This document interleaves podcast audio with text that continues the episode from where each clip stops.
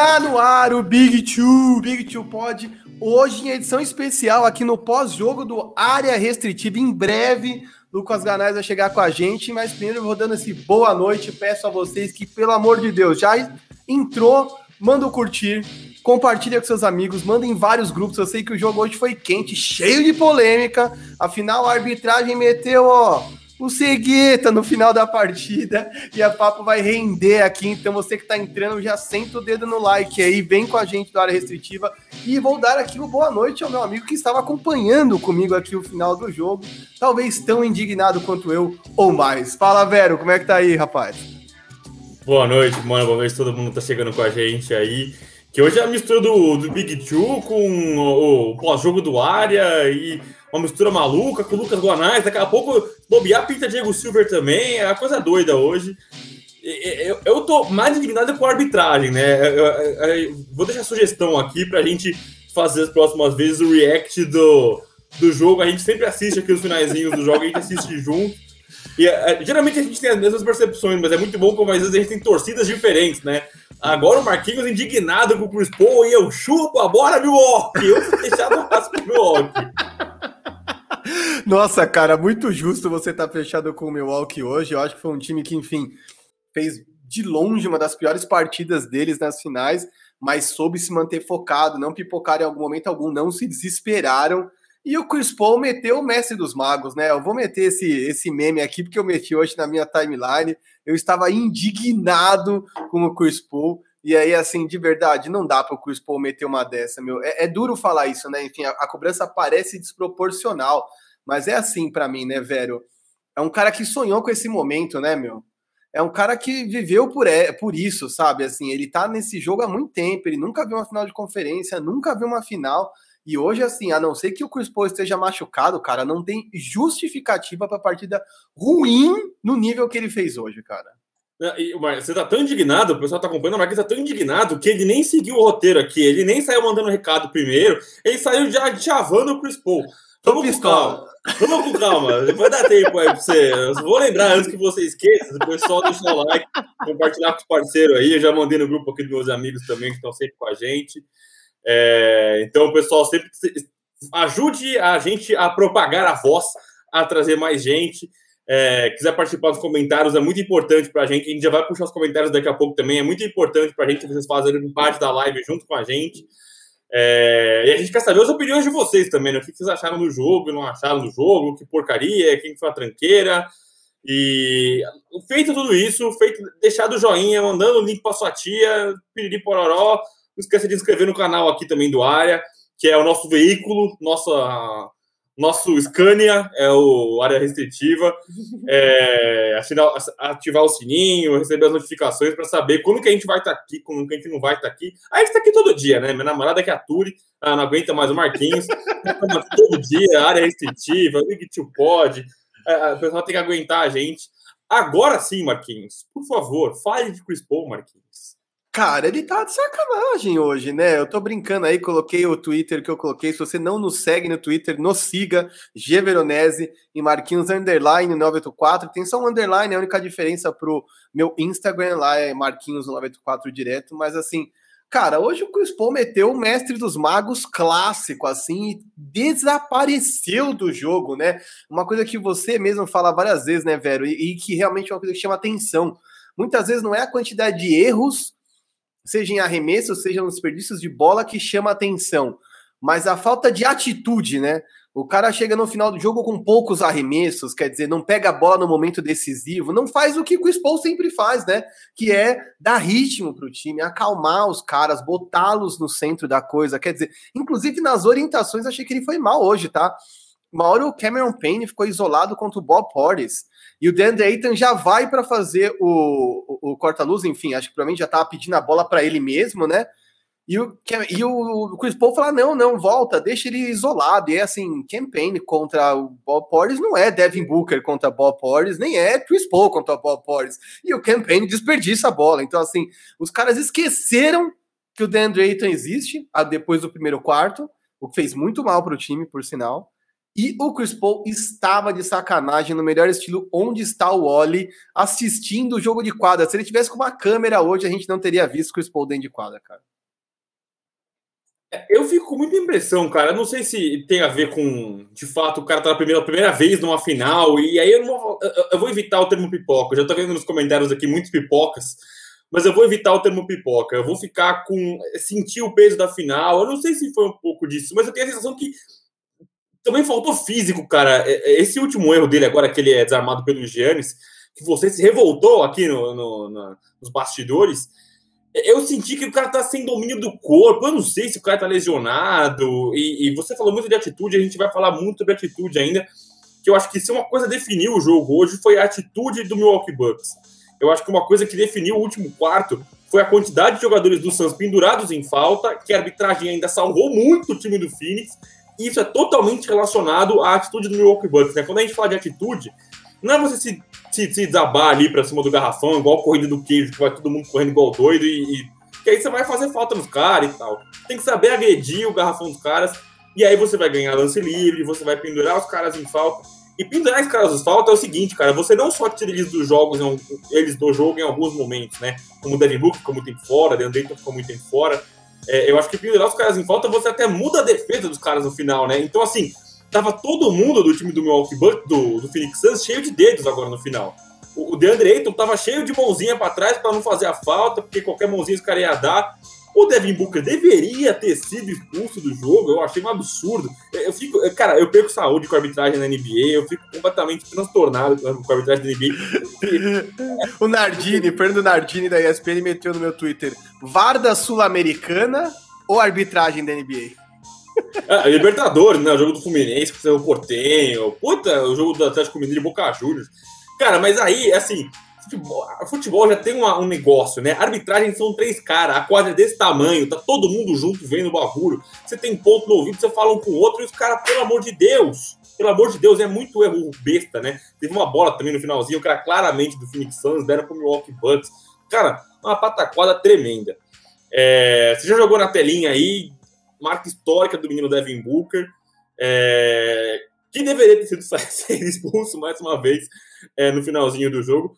Mas assim, se Chris Paul deixou a desejar, esse menino mais uma vez deu o papo dele, né? Total, cara, total. Eu acho que eu até me permiti ter uma lembrança de Kobe Bryant, porque os fadeaways dele estavam muito bonitos, ele estava aproveitando o tempo todo a força que os caras faziam para empurrá-lo para fora, para girar e fazer o fadeaway mais preciso, porque quando você traz o cara no fadeaway para o seu corpo, você já sabe que ele não vai subir, porque o cara não tem força para forçar aqui e subir tão rápido, então ele trazia para as costas justamente para sentir o cara e poder virar para o lado certo. Então me permiti lembrar de Kobe Bryant, de leve, né? Ele não é nenhum Kobe, obviamente, ainda. É, mas se trouxe para tatuagem no braço, também torce para o jogo lance de Be Legendary, né? Então eu acho que tá mais do que no dever. É, se não fosse ele, meu, hoje teria sido o pior jogo do Suns nos playoffs, talvez, né, cara? Foi um jogo em que absolutamente nada estava dando certo. O Chris Paul sumiu, os caras esqueceram que o DeAndre Ayton joga bola. Então, assim, uma partida incrível do Devin Booker, que, cara, assim, eu só vou ter que apontar o dedo porque a gente tem que fazer isso é, como analista, né, eu me coloco aqui numa posição, enfim, não profissional, mas mesmo amadora, de fazer uma análise séria. E assim, a quantidade de faltas burras que ele foi capaz de fazer hoje é um negócio que me chama muita atenção. Mesmo estourado em falta, ele fez duas faltas burras em que o juiz fingiram que não viram, meteram o cegueta e não marcaram. Mas assim, antes disso ele já fez muitas faltas burras. Quer dizer, logo no começo do terceiro período ele puxa os shorts do Yannis num contra-ataque. Quer dizer, cara, o Yannis não vai dar uma enterrada de mil pontos, não é Space Jam, velho. Deixa o cara enterrar, são só dois pontos, velho. Os caras não vão empolgar no nível, vamos virar o jogo no começo do terceiro quarto. Calma, velho. E o Monte Williams não conseguiu fazer os caras se acalmarem. Como isso me irritou. Os caras pareciam totalmente fora de sincronia. Vamos aproveitar que o Guanais está entre nós, Lucas Guanais, que já estava confirmado para o pós-jogo do área restritiva, que agora virou Big to Pod com pós-jogo de área restritiva. E é muito bom ter você por aqui, Guanais. Por favor, já dê seu oi aí, seu boa noite e traga a sua análise sobre o menino Devin Booker. Salve, salve, galera, beleza? Perdão o atraso. Todo mundo tá me escutando direitinho, né? Aquela pergunta clássica desse um ano e meio de pandemia. Mas Desculpa a demora, tava com problemas aqui na minha, na minha iluminação. Mas é isso aí, né, pô? Joguinho esquisito, cara. Joguinho estranho esse como um todo, né? As duas equipes ali, a, a meu ver, o, o Suns estava nitidamente melhor durante a partida, só que você via a diferença no placar era praticamente inexistente.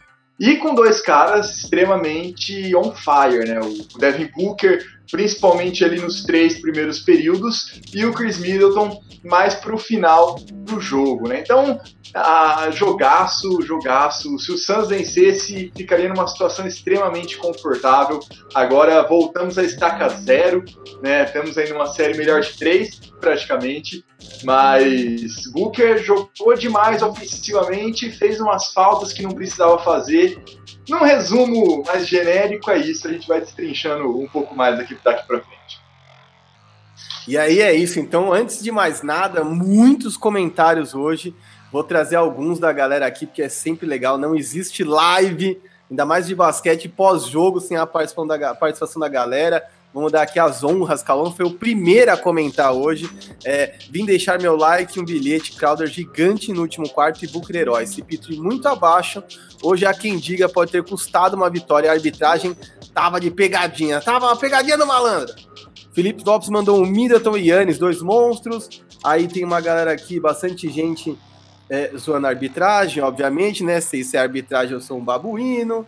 É, o bloco do Yannis foi muito louco no final do jogo, sim, e foi importantíssimo vê-lo comemorando. Mostrou quanto foi importante não só para ele, como para a partida aquele momento. Aí tem o boa noite do Eric Mello aqui, arbitragem Mandrake. Cara, e eu vou te falar, vou deixar vocês falarem um pouco sobre a arbitragem, porque enfim, vou correr mais comentários, mas assim, a arbitragem me incomoda, não só pelas faltas que eles deixam de marcar, mas principalmente pelo tipo de coisa que eles estão marcando nos playoffs. Tem umas jogadas que não faz sentido, quer dizer, o Yannis vira de costas, dá as costas para bater em alguém, e quando ele gira, eles dão falta, quer dizer assim, Mano, se tiver lei de proteção de, como é que fala, cilindro imaginário dentro do garrafão, nós vamos jogar vôlei, entendeu? Não é, aqui eu não quero de forma alguma menosprezar o esporte voleibol, que inclusive assisto e gosto muito de ver em Olimpíada, estamos prestes a ver grandes jogos, mas assim, cara, são faltas muito ridículas, né? De verdade, é, que são marcadas. E aí, quando elas não marcam, é aí que a gente fica puto, porque a gente fala, cara, o Booker deu um amasso no Drew Holiday, né? Quer dizer, que sentindo o momento ruim do Drew Holiday na partida, ele deu um abraço ali para confortar o cara no ar. e ninguém marca nada, mas aí marca umas faltas nada a ver. Puta, Guanais, me diz o que, que, você acha, porque eu acho que, assim, fundamentalmente, a gente tem diferenças muito grandes entre basquete FIBA, você é um cara que manja muito basquete FIBA, e NBA. E eu acho que cria muita margem para interpretação do que não deveria ser interpretativo. Quer dizer, algumas coisas são muito claras, né, cara? Muita, muita. A Alice Vira-Lata que me desculpe, mas a instituição árbitros da NBA há muito tempo não consegue convencer. É, a, a, falta critério, né? Falta um critério, alguma coisa mais, mais bem definida, porque a, varia muito entre os jogos, mas se fosse só isso, até que tudo bem. Varia muito dentro do próprio jogo, cara. Essa do Devin Booker, se o Suns vence a partida, ia falar disso a semana inteira ou vai até o jogo 5. Mas foi um absurdo. Mas realmente não, não, não tem muito o que dizer, não. Só lamentar. Só lamentar. Não, não dá, né? E, velho, me diz, cara, existe critério na arbitragem da NBA ou é tipo marco que dá vontade? Porque são três pessoas que só marcam quando querem. É muito difícil para mim compreender a falta de critério de três pessoas ah, é. separadas é... com auxílio de vídeo. É, é um show, né? Porque muitas vezes eu, eu, tento ver a arbitragem da NBA com a cabeça de tipo, deixa o show seguir, o que vale é mais o espetáculo do que a regra em si. Né? Vale mais a grana entrando, o fã interagindo, etc. Só que mesmo assim, mesmo assim, tem muita coisa que a gente vê que não dá para acreditar. Não dá, né, é, velho? Eu, eu, falei de coisas pequenas, né? Eu falei da, da bola que saiu ali pelo lado. Isso é uma bola difícil, de fato, mas, pô, os caras têm recurso para corrigir e tal. Mas acho que a falta do Booker, cara, e aí acho que foi o Pedro que brincou aqui no negócio, que o Booker fez oito faltas no jogo. Seria a primeira sexta, né? Porque ele fez várias sextas faltas, né? Ele fez a, a, a quinta sexta falta, a sexta sexta falta, a sétima sexta falta, enfim. Fez uma porrada de sexta falta. Mas a, de fato, a sexta, a número seis dele, que foi no Drew Holiday, que o, o Giannis fez a bola, de, a, a, o rebote ali, a bola de dois. Cara, foi tão assustador que todo mundo já esperava falta. Inclusive o Devin Booker, ele, já, ele cai já reclamando E aí manda seguir, e cara, eu fiquei completamente chocado com isso, porque é, na transmissão o pessoal deu risada, né? O, o Bugarelli, o Romulo, o pessoal falou, cara, que inacreditável, se vocês acompanharam pela ESPN, né? Pode ter acompanhado também é, pela Band. E, cara, uma coisa assustadora, cara, uma coisa assustadora, assim, a falta que não deram. O Leandrinho até brincou no final, falou que na, na esses, os últimos minutos ninguém marca nada, né? Mas, cara, isso define jogo, cara. Isso define jogo. O, o seu principal jogador, o Devin Booker, é, enquadra ou não enquadra, define a, o rumo da série, né? Se o Santos faz um 3 a 1 hoje, cara, pô, é, embalado para presente, né? Você já passou no drive true para levar para casa o troféu. Agora, uhum. conseguiram sobreviver o Milwaukee Bucks e vai levar para mais uma sequenciazinha aí de jogos. É, eu acho que o Guanais, ele matou a pau, cara. Eu acho que jogo esquisito é, é a melhor definição para o que a gente viu hoje. Porque não é que a gente viu estratégias inteligentes, cara. A gente viu o Bucks com muitos bigs e falou, cara, o que tá acontecendo?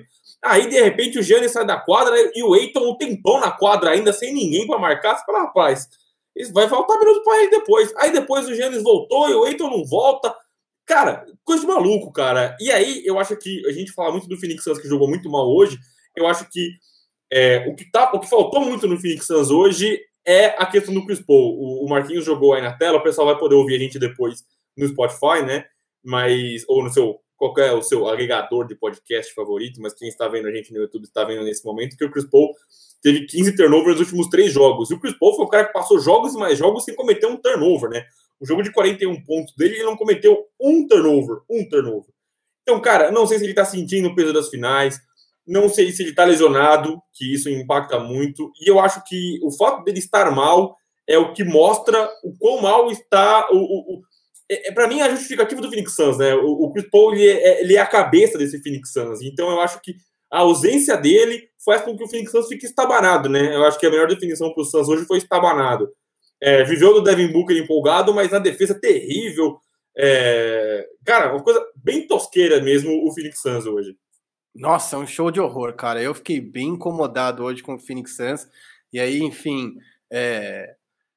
cara, assim, tudo bem, era até certeza de que o Bucks tinha mesmo capacidade para ganhar, enfim, dois jogos em casa, né? Eu acho que isso é muito claro. O Bucks tinha essa capacidade, o Bucks já havia perdido os dois primeiros jogos contra o Nets e soube virar a série, independente das contusões é, do quão beneficiados eles foram, eles tinham essa capacidade. A torcida de Milwaukee merece, é uma galera que traz muito calor, muita tremedeira para dentro do jogo, faz barulho o tempo inteiro pelos caras, é muito legal de ver. Mas assim, essa foi uma partida que assim, tava no colo do Suns e o Suns embrulhou para presente e entregou para o time do Mike Budenholzer, que eu acho que é outro esquema, numa partida muito esquisita. E aí assim, a gente até falou aqui, né, do que, que aconteceu com o Chris Paul, né, porque praticamente não aconteceu o Chris Paul. Mas aí, assim, sem querer adiantar muito, tá? Sem previsões muito malucas, mas baseados nas coisas que a gente viu hoje, o que você acha que a gente pode esperar numa volta para Phoenix, Guanais? Você acha que, enfim, como você acha que esse Bucks deve se comportar na volta para Phoenix, né? A confiança dos caras vai estar tá em que nível? Será que, enfim, é, o Yannis tá, pareceu cansado hoje desde o primeiro quarto? Como é que você acha que vai ser isso? Ah, eu acho que o Bucks vai estar vai tá voando, né? É, é, é até já num, exercício de futurologia, se porventura o Bucks acaba sendo campeão, esse toco do Yannis vai ser tão mostrado quanto o All Blocked by James né? Porque foi, foi animal demais. Só que é aquela história, né? Foram, foi um jogo em que os dois times renderam muito, muito abaixo, né? O Bucks ganhou porque alguém tinha que ganhar, né? Porque não tem empate no basquete. Porque os dois times precisam de muitos ajustes. Tá? A partir do momento em que o, o Suns ele começa bem, aquilo que vocês estavam falando agora da defesa do Suns ter ser esquisita, realmente aconteceu, só que mais pro final, porque naquele comecinho estava até interessante, eles armaram ali uma defesa por zona, estavam tirando completamente o Yannis do jogo, então o, o Suns teve ali os seus momentos de incomodar o Bucks, só que depois tudo desandou, ah, muito ali por conta também da, da dupla, né, do, do Bucks e do Middleton. Então, eu acho que o Suns ele vai estar tá nessa um pouco mais baqueado, só que com muito para mostrar ainda. Foi um jogo muito abaixo. E da mesma forma o Bucks. né? Que, pô, chutando mal desse jeito, pô, parece eu na pelada, chutando na, naquele aproveitamento. Então, vai ser um jogo completamente diferente do que foi esse jogo 4. Vai ser, é muito curioso isso, porque a gente sempre tenta, ainda mais fazendo um pós-jogo, embasar o que vai ser o próximo do que a gente acabou de assistir. E, claro, a, a, evolução vai jogo a jogo. Só que eu acredito que vai ser uma partida completamente diferente, porque hoje deu tudo errado para os dois lados. Né? Então, eu vejo de maneira um pouco mais aberta, assim. E, velho, eu vou pedir pra você comentar isso aí também na mesma toada é, do Guanais, você pediu falar de Santos, porque foi bastante, enfim, geral as duas equipes. Mas antes, eu preciso que você comente esse, esse comentário que a gente recebeu aqui, ó. Denúncia! Matheus Fattori, né, que é o grande a dinastia do Fantasy que a gente joga, mandou aqui que o Vero no Maracutaia. Maracutaia é o nome da nossa liga, porque tem algumas transações suspeitas, entende, Guanais? Algumas coisas difíceis de entender. E aí ele mandou muito estudo, grandes performances, mas sempre falta algo. Nunca chega. O que você acha dessa acusação forte aqui? Palavras fortes, Vero. É, eu vou entrar com embargo contra esse administrador do, do, da nossa live hoje. Cara, tem que colocar comentários construtivos, entendeu? Não provocação. A gente joga fantasy, tem um grupo de fantasy, o Matheus é o administrador, e a Maracutaia, porque existem coisas muito suspeitas. E o Matheus, por exemplo, esse ano é um time pavoroso, o time do Matheus, e chegou longe pra cacete. No final, o bola do online, né? A bola não mente, as ruas sabem, e ele acabou perdendo o finalzinho. Mas, rapaz, é. E, e, assim, negociações muito suspeitas mesmo. Nunca vou esquecer do dia que trocaram Dwight Howard e Rajon Rondo por Kemba Walker. Voltando para falar de basquete, de fato. é... Cara, a gente falou do Giannis agora do Toco, e eu acho que o, o jogo hoje, a gente viu que. A gente sabe, né? O único jogador que fez parte de finais aí nos dois elencos é o Jay Crowder, né? O resto dos jogadores, ninguém fez parte de, de, de finais de NBA. E eu senti que faltou, faltou experiência para muita gente. Acho que sobrou inexperiência em muitos momentos. É, a gente falou do Devin Booker com as faltas ofensivas muito estúpidas. O Chris Paul, que é um cara muito experiente é, em carreira, né, em longevidade, mas não tem presença em finais, é, é um cara que ficou devendo. Mas um abraço para o Arthur também, que está sempre com a gente aí. É, e o próprio Giannis, cara, o Giannis ele deu aquele tocaço no final, mas ele fez uma falta tão estúpida no Jay Crowder, um pouco mais, ele deu um tapaço na cara do Jay Crowder, e ali foi uma falta tão imbecil, porque estava nos últimos minutos, você deu dois lances livres para um cara que é competente no lance livre, só precisa descontar alguma coisa, né? Ele sentou a mão ali, claramente foi um desabafo ali. Mas também coisa pouco inteligente do Giannis, né? No final eles conseguiram é, é, sair com a vitória graças a uma, um tremendo trabalho defensivo dele. É, eu acho que os Bucks é, ganharam, porque souberam levar o jogo até o finalzinho, e aí com o time. Se esse jogo chega mais espaçado no final, com 15 pontos, os Bucks não iam conseguir vencer, é, não ia ter, ter chão, né? Isso parece uma coisa evidente.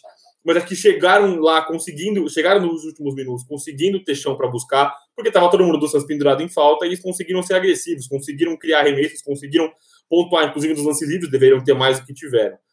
O Phoenix Suns, eu acho que faltou. É, é é, o que eu falei um pouquinho na análise anterior, né? Eu acho que o Chris Paul faz muita falta e é engraçado, né? Como a ausência do Chris Paul, eu acho que tira até um pouco do Monte Williams, né?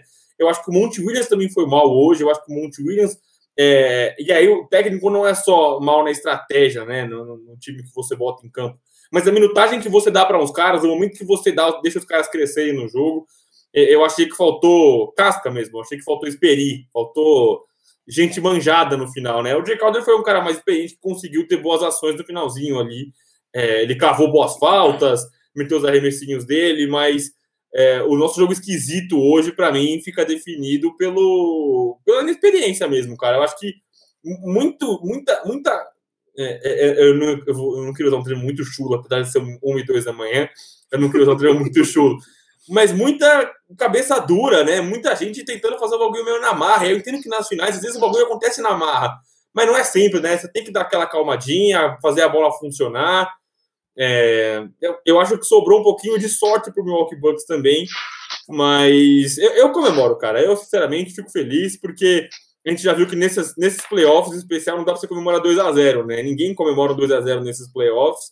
Eu fico contente para a gente ver mais jogo, né? Primeiro momento que saiu 2 a 0 ali do Phoenix Suns, já imaginei que o Suns ia, gentleman sweep, a gente usou muito esse termo aqui no podcast mesmo, mas eu fico contente que o Bucks consegue, consiga equiparar e, e, e levar essa série para mais jogos.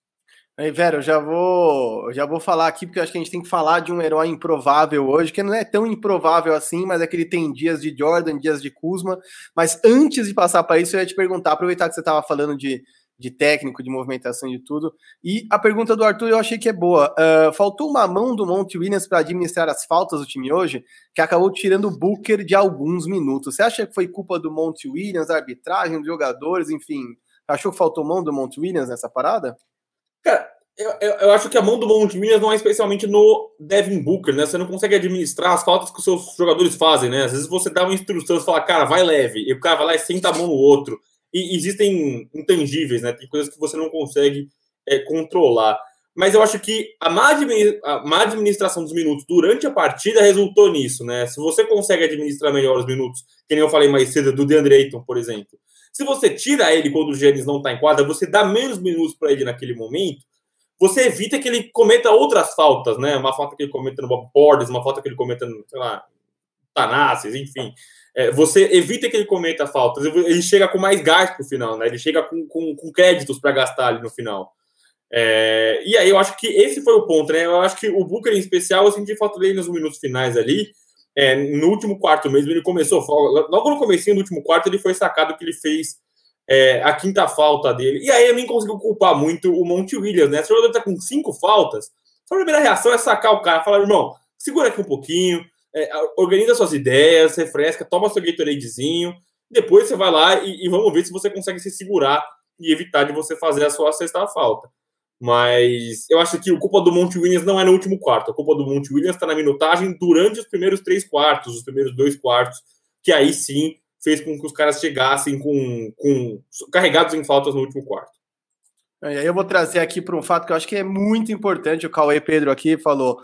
Marquinhos colocou até uma enquete qual Middleton a gente ia ver, porque eu coloquei lá o MJ Middleton, né? O Middleton Michael Jordan ou o Middleton Kyle Kuzma, né? Porque ele é um cara que vive nessa montanha russa, como diria o Chris Vernon do Mismatch.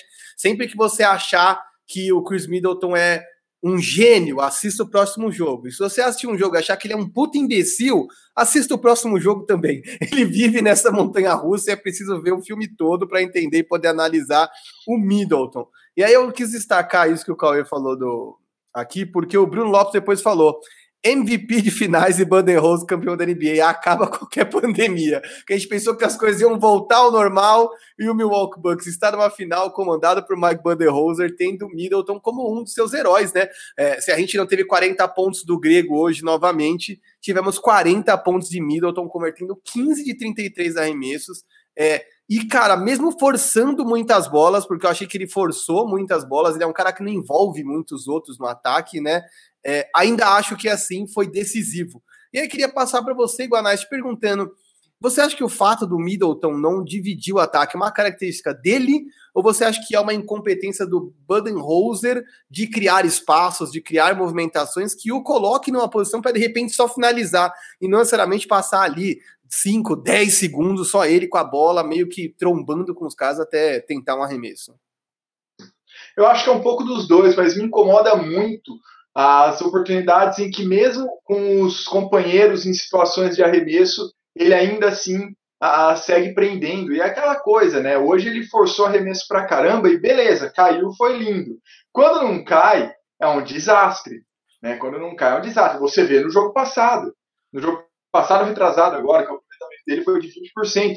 O, o time não, não, o time trava, o time não funciona. Então, isso sim me incomoda, Tá? A, gente tem que ver também que o, o, o Bucks está nesse sistema de final com uma rotação um pouco mais reduzida, porque quando a gente tem numa situação normal, a gente tem nomes como, por exemplo, o Bob Portis jogando um pouco mais, o Brook Lopes conseguindo abrir, porque o Brook Lopes não abre agora, porque ele não pode. Se ele fizer isso, o garrafão ali, a Deandre Ayton, a Cam Johnson, mesmo o Jay Crowder ali conseguem também se sobressair, e o, o próprio Booker a meia distância consegue sobressair muito a partir do pick and roll embaixo da cesta. Mas em situações normais, a gente vê o, o Bucks ali com mais opções, o de, o de Vincenzo, que está fora por lesão. Então a gente vê jogadores que facilitam essa abertura para o Middleton dar mais assistências, digamos assim, né, distribuir um pouco mais o jogo. Nessa, eu acho que é, é um pouco das duas coisas que você fala. A mentalidade dele, que ele já prende mais a bola mesmo, a bola é minha, vambora, passa no máximo pro Yannis ou pro Holiday, mas também falta ali alternativa. Falta alternativa porque o jogo fica um pouco travado na, nessa situação. Mas é legal até a gente ver, né, Marquinhos e Pedro, como o, o, essa final está um pouco diferente do que a gente nota em termos de evolução na escolha de arremessos da NBA, como essa final, o chute de média distância está sendo extremamente relevante.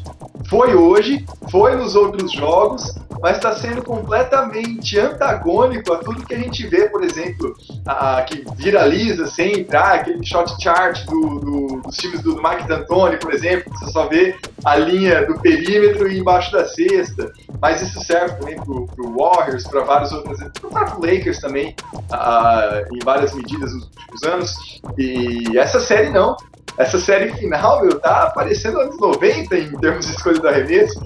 Claro, guardado as devidas proporções, mas uh, um número de, de, média, de, chute de média distância bem maior, cara. Tá bem da hora isso. Bem diferente, né? Exato, né? Eu diria que só é parecida com as últimas finais, né? Que foram entre Lakers e Heat, que também não eram, assim, enfim, o Heat tinha mais chutadores, mais gatilhos para três, mas o campeão Lakers sofreu e sofre com problemas de arremesso de três até hoje. O Vero é testemunho ocular deste sofrimento do perímetro. não é não, Vero? Eu brinco que vestiu a camisa dos Lakers e esquece completamente, né? Danny Green passou nos Lakers, não arremessou nada para três. Aí foi pro Philadelphia, foi ótimo. Wesley Matthews, incrível especialista, foi nos Lakers, não acerta absolutamente nada. É, e eu acho que uma coisa que simboliza muito esse arremesso de meia distância e o Chris Middleton foi uma das últimas cestas que ele fez, né? O Middleton, só para dar o contexto, o cara fez 40 pontos. Né? Nós estamos falando aqui do Devin Booker que fez 42. O Middleton foi o, o, pontuador do time do Milwaukee Bucks, né? É, dificilmente ele vai ser o cara, né? A gente vai viver essa eterna discussão do, do Batman e do Robin, mas é, o Chris Middleton, ele foi o cara da pontuação hoje, e um dos arremessos que para mim ilustram muito isso foi um dos últimos arremessos, né? É, eu faço a live aqui no escritório e eu assisto o jogo no notebook e tem um certo delay, né? Enquanto aqui eu falo com o Marquinhos, a gente monta as coisas, eu corro lá pra sala pra ver um pedacinho do jogo. Tava vindo pra cá, foi uma bola que ele tava de costas, e, e aquela bola que a bola movimenta e ela nunca acha a mão quente, né? Eles movimentaram ali no perímetro e ninguém achou. É aquela bola que geralmente tá um arremesso forçado pra caramba, né? Que o cara. que é arremesso aleatório e ele conseguiu trazer para dentro e dar um fadeaway matando a bola. E foi uma bola que eu falei, cara, isso é muito bola de quem conhece, cara, é muito bola de quem manja. E aí é o que o Marquinhos falou, né? Existem os dias de Caio Kuzma, existem os dias de Michael Jordan, né? É, e foi, foi em cima do Crowder essa, né? Agora, eu não atentei para quem estava defendendo o cara, mas o Crowder estava basicamente defendendo, todo mundo estava com a bola na mão no último quarto, né? Então a chance de ser o Crowder era grande. Também. Mas, cara, eu acho que foi a bola que abriu mais. Foram quatro pontos, foi a bola que abriu quatro pontos. É, cara, o Chris Middleton, para mim, uma grata surpresa.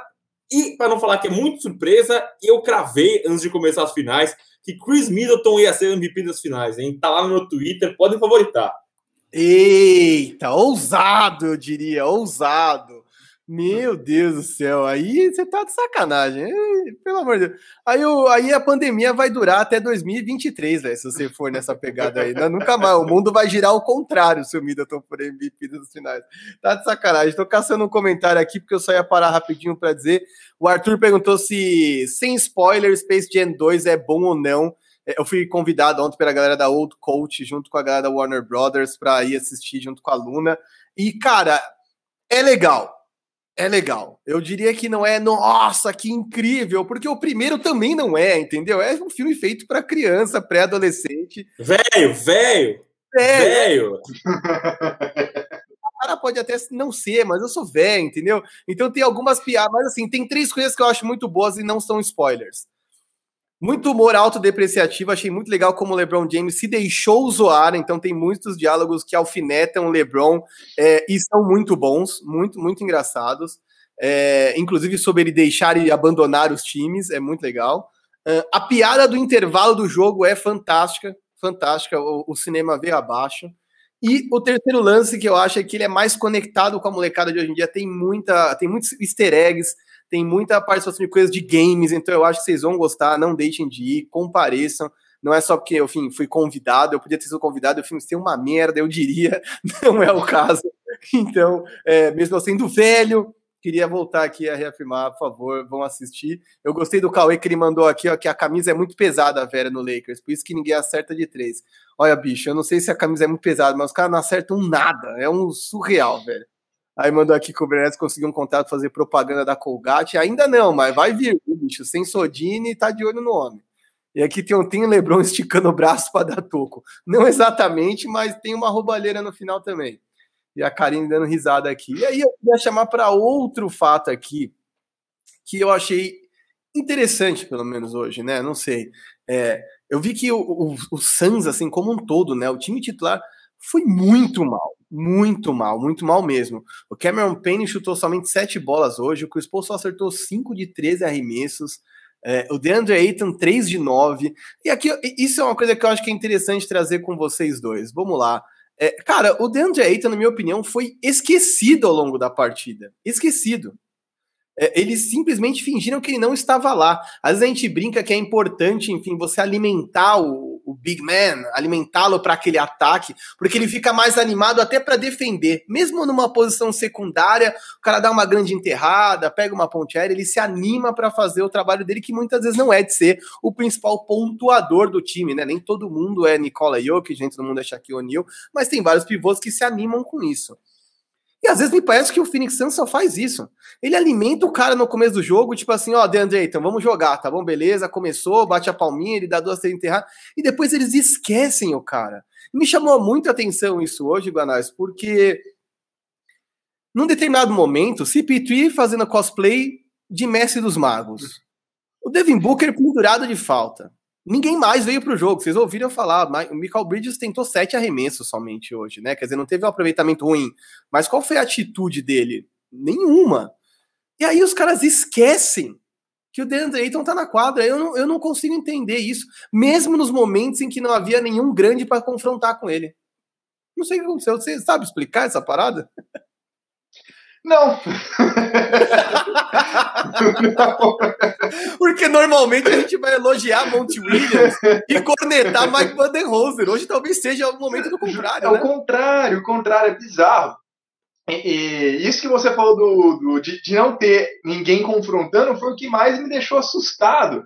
Porque quando, quando tem outro, outro Big Man, mesmo sendo o Yannis, pelo lado do Bucks, você até tenta compreender tal, que vai ser um embate um pouco complicado. Ah, o Eiton tá muito bem nessa série, mas ele, você mesmo sempre disse, né? Ele nunca foi o pivô mais agressivo do mundo. Então, é um pouco disso, mas realmente é inexplicável. Quando ele claramente teria uma vantagem física, a, a, o Suns não, não aproveitou. É, eu, eu, volto a dizer do, do, jeito que eu entrei, foi um jogo estranho, foi um jogo esquisito. É um jogo que muita coisa não deu para entender. E essa é só mais uma delas. Você falou do, do, do cosplay, né? Você acho que foi você que tweetou uma do, do, do, que o Chris Paul tava em dia de Bledsoe também, né? Essa, essa foi excelente Sim. também. Essa foi excelente. mas, não, Ele e o Joe Holiday deram as mãos assim, ó. Isso. Não, mas no final das contas, essa, essa do Eiton não, não deu tanto para entender, porque ele não tava num dia ruim não estava naqueles dias excepcionais ofensivamente, até porque ele não é um cara excepcional ofensivamente, então ele estava relativamente dentro da média dele. Mas concordo, concordo. Como sendo um dos pilares do time, ele deveria ter sido mais usado, sim. É, e é só para completar, Marquinhos, é, o que a gente falou, né? É, os minutos, geralmente eles batem os minutos do Giannis com o do Eiton, porque o do Eiton é um bom defensor para o Giannis, né? Ele é um cara ágil, é um cara versátil para conseguir parar o Giannis é, e, você impede um pouco que o Giannis ataque. E aí eles usaram, tinham muitos momentos em que estava o Eito em quadra sem o Giannis, né? Geralmente, o, o, a gente fala que o jogo é escrito porque o normal, né? O correto, é, os minutos ficarem casados. E hoje não foi bem isso, né? Tiveram muitos minutos de Eiton sem o Giannis.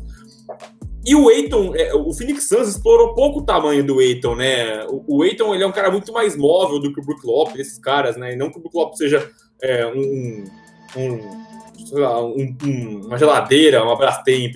Não é esse o ponto. O ponto é que o Eiton ele costuma ter facilidade e quando ele pegou marcadores mais baixos, ele não explorou isso, né?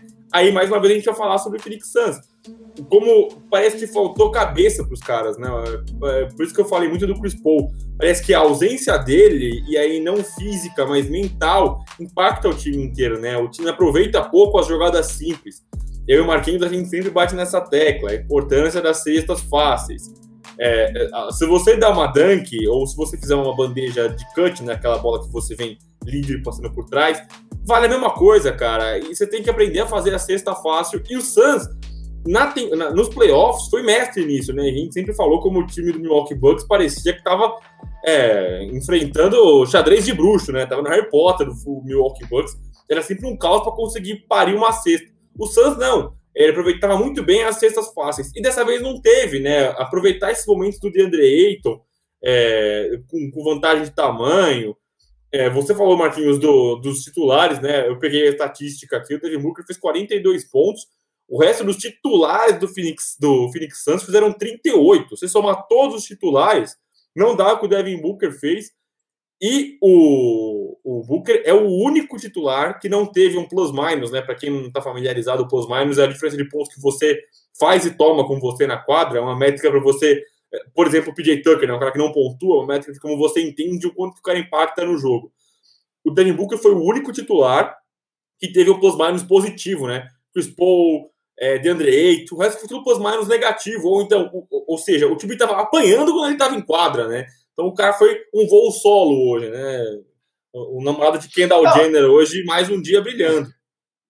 Não, é, e que muito do Ayton também passa pela jogada do and roll, né? A partir do momento em que o, o, o Chris Paul está completamente fora do jogo, o Eiton automaticamente é um pouco apagado também. E, e a gente tem que reconhecer um pouco que a, o, a defesa do Bucks não foi muito especial para cima do, do, Chris Paul. Foi realmente um jogo ruim do, do, do Point God, né? Então, a partir do momento em que ele não envolveu o Eiton, mata um pouco o jogo dele, porque o Eiton ele não é aquele cara de receber a bola no poste, fazer um grande trabalho de pés, um ganchinho lá, carinho, que estava na arquibancada, e beleza, né? Dois pontinhos na conta. Não.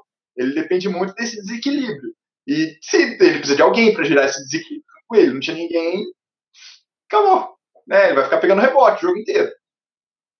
Exato, né, cara? É assim, muito, muito escanteado, assim, de verdade, mesmo no final. Me estranha que ele não faça nenhuma jogada no post, quer dizer, o, o Bucks não se preocupa com ele de forma alguma, a não ser realmente num lobby, né, numa ponte aérea após corta-luz, ou ali no rebote colocando a bola de volta. E eu acho que de verdade ele é um cara que é o mestre das cestas fáceis pelo lado do, do Suns.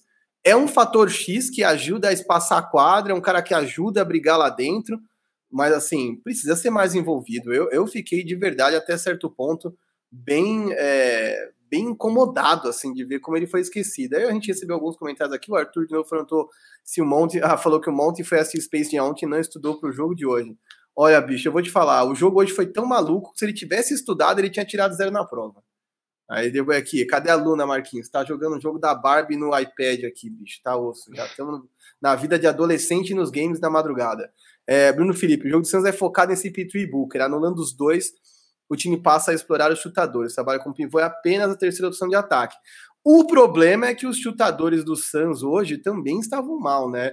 Meia distância nem tanto, porque o Booker, enfim, e, e o Jay Crowder até em determinado momento foi melhor, mas assim, eu tô até olhando aqui, assim, aproveitamento, embora de quadra tenha sido 51%, de 3 foi 30%, né? que só foi melhor que o Bucks, porque o Bucks meteu 24% dos três em determinado, determinado momento estava com 14% de aproveitamento, que é uma parada bizarra.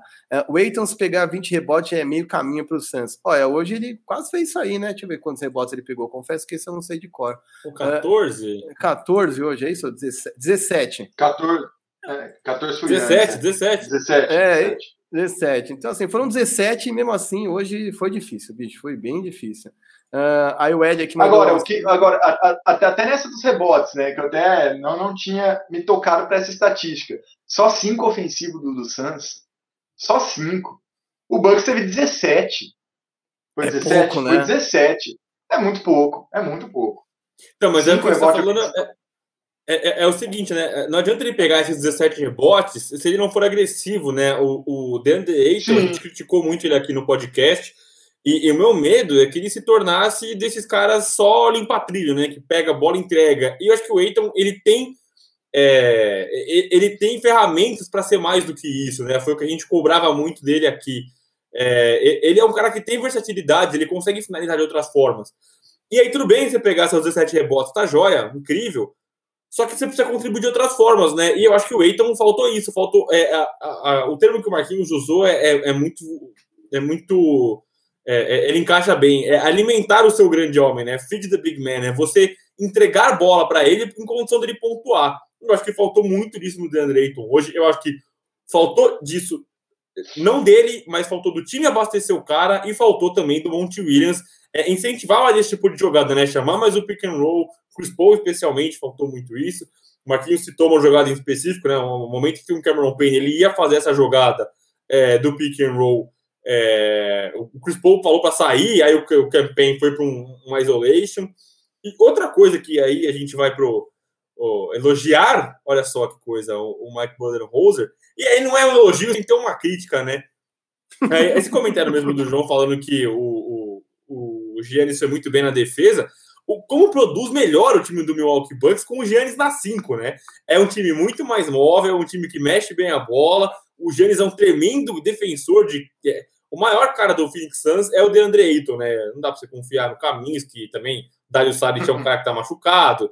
Cam, Cam Johnson, eu gosto do Cam Johnson, inclusive, mas ele é um cara pouco físico, né? Ele é um cara muito magrelo, ele é muito franzino. E aí o time do Bucks consegue ser um cara, um, um time muito produtivo é, na defesa e no ataque, né? É um time que movimenta bem a bola e os Giants conseguem segurar o ataque dos caras. E aí, é, mais uma vez, o Michael Budenholzer. A gente nunca sabe se ele acerta na sorte, né? Se casou ali, opa, deu certo aqui o negócio, ou se o cara estuda. Mas essa, é, é esse negócio de jogar o, o, o o Giannis na 5, usar ele como pivô, já é uma coisa que a gente tem falado na sequência do playoff, né? Vero, aproveita que você está aí no clima já, explica para o Dropes007 aqui, Double Seven, o que, que é o pick and roll, porque a próxima pergunta da galera aqui eu vou passar para o Guanais. Antes de responder o Drop aí, eu queria agradecer a todo mundo que está participando com a gente. Só lembrando para quem puder e não deixou ainda. Sensacional. Espetacular, né? Espetacular. Vocês vão tudo acordar tarde amanhã, hein? Mas beleza, vamos com nós aqui. Não vai embora, não. Vem com a gente. Deixa o likezinho aí, quem não deixou ainda. É, quem não é inscrito no canal do Área, se inscreve no canal do Área, fica por dentro do que a gente tem feito. Eu e o Marquinhos estamos toda semana no Big Two Pod. É, o Guanais está chamando alguma coisa, mas o Guanais está com um comentário lá em cima. Não sei se ele está indicando o um comentário mesmo. Mas o, o Agora sim, é isso que você queria apontar, Guanais? Eu não entendi. Não, não, não apontar para escrever aqui. Pra... Ah, tá, entendi, entendi, entendi. Então eu e o Marquinhos toda semana aqui no Big Two Pod, vai ter sábado ao vivo também de manhã, então vocês estão todos convidados. O pick and roll, pick and roll é uma jogada muito característica de armadores, né? Que é quando o cara tá marcado por alguém, traz o marcador, ele chama um geralmente é o, é o, pivô, né? Mas pode ser qualquer outro jogador. E ele faz um bloqueio, e aí o cara sai, aí que acontece? O armador fica preso no, no pivô, veio fazer o bloqueio, e aí sobra o pivô acompanhando o armador, né? E aí tem várias variações disso, né? O pick and roll, que é quando você ataca o garrafão, pick and pop, que é quando o seu pivô fica fora do garrafão para você fazer o passe para ele, é uma definição de jogada, é o inglês necessário aqui da jogada para ilustrar a jogada, mas é uma jogada muito comum de armadores, né? Quando você usa o seu outro, o seu pivô para escapar da marcação ali. É isso, e aí, peraí. Opa, calma aí. Calma aí, Luna, ela tá vendo um negócio tinha volume aqui, perdão, gente. É, o Marquinhos, aí o Arthur manda aqui, ó. Marquinhos, quem é o brasileiro no draft desse ano? Vi só notícia, não sei quem é. É o Gui Santos, um ala do Minas, que tem apenas 18 anos. Mas aí, de NBB, se tratando de basquete nacional, acho que temos na live um cara muito mais indicado que eu para falar sobre as possibilidades dele é, no draft. Então, por favor, Gui Santos, vem para a NBA ou você acha que os planos para eles são outros? Olha, é um pouco difícil, tá? O Gui Santos ele tem ali uh, muitos pontos positivos, tá? Mas ainda falta um pouco de experiência. O Gui Santos é um cara que surgiu no Minas, ele é um ala, mas ele também ele leva a bola, ele tem, ele tem visão de jogo, ele tem playmaking, né? Voltando a usar o inglês desnecessário. Até puxei a altura dele para falar exato aqui. Ele é um cara de 2 e 2, tá? uma envergadura bem legal também. Então, fisicamente, é um, é um, é uma promessa assim do basquete brasileiro, sabe? É um cara alto que consegue levar a bola, que consegue atacar, tem muita variação de jogada, mas ele ainda precisa melhorar alguns pontos, tá? Principalmente o arremesso dele de fora, até o arremesso dele de lance livre, a própria a quantidade de massa física, ele ainda é um pouco franzino também, natural da, da, da idade também, da formação aqui no Brasil, mas ele tá lá, é um prospecto muito interessante, já fez treinos em outras equipes, vai fazer um amanhã, amanhã que eu digo 15, tá? É, amanhã é só depois que a gente dorme, tá, gente? Para quem não é sabe. Isso. Então, a, a, amanhã, então amanhã 15, ele vai fazer um treino no Washington Wizards, juntos ali com, com alguns outros prospectos. Eu acho, tá, sinceramente, que não é esse draft ainda não é para ele, tá? Tanto por maturidade, certo? Ele ainda tem um, um pouco a evoluir, quanto pela dificuldade dessa classe, que essa classe é uma das mais completas dos últimos anos, pelo menos é a expectativa, mas ele tá lá, né? Vai que o time chega e fala, ó, mantém seu nome aí que a gente vai te escolher no final de segunda rodada. Às vezes, né, a gente nunca sabe exatamente o que vai rolar. Mas se ele ficar no draft, realmente vai ser ali para finalzinho de segunda rodada mesmo a, a ideia inicial era que ele tivesse uma posição melhor ano que vem. Existem uh, projeções de draft do ano que vem que colocam ele ali por volta da, da, da posição, né? Podendo ali ser começo de segunda rodada ou até final de primeira, o que seria sensacional. Então, vamos ver, vamos ver. A tendência, a tendência é que ele é que ele dispute, vá para o draft ano que vem de novo, mas né, vai que ele consegue impressionar a galera nesses treinos aí. Como eu disse, físico para isso ele tem, potencial técnico para isso ele tem. Falta desenvolver um pouquinho mais e o caminho natural é que isso seja desenvolvido. Tá? Tanto seja, seja aqui no Brasil, seja eventualmente na Europa, mas esse é um caminho natural, ele vai, vai só dá tempo ao tempo. É isso, né? A gente estava aqui com. Acabei de tirar aqui, que a Karine está até brincando de Didi no draft de novo. Mas acompanhem, viu? Karine Nascimento e Lucas Ganais tem inclusive é, programa especial aqui no Área Restritiva falando só de NBB. É, então, por favor, fiquem de olho na grade. Tem muitas lives ao longo da semana, muitos programas on demand e ao vivo. E eu acho muito importante que vocês consumam, apoiem produtores independentes de conteúdo. É isso. Não dá pra gente cobrir todas as áreas da coisa, então eu confio muito em gente como o Guanás, como a Karine, como o Sacinho, para saber de prospectos. Gente tá aqui no Brasil, porque desculpa, bicho, não dá para acompanhar tudo, é muita coisa, é muito assunto, é, é realmente bastante coisa para falar. O Lucas até brincou aqui onde é que o Gui Santos vai comer queijo em 2022. É, eu acho que ele não tinha... vai comer queijo em 2022.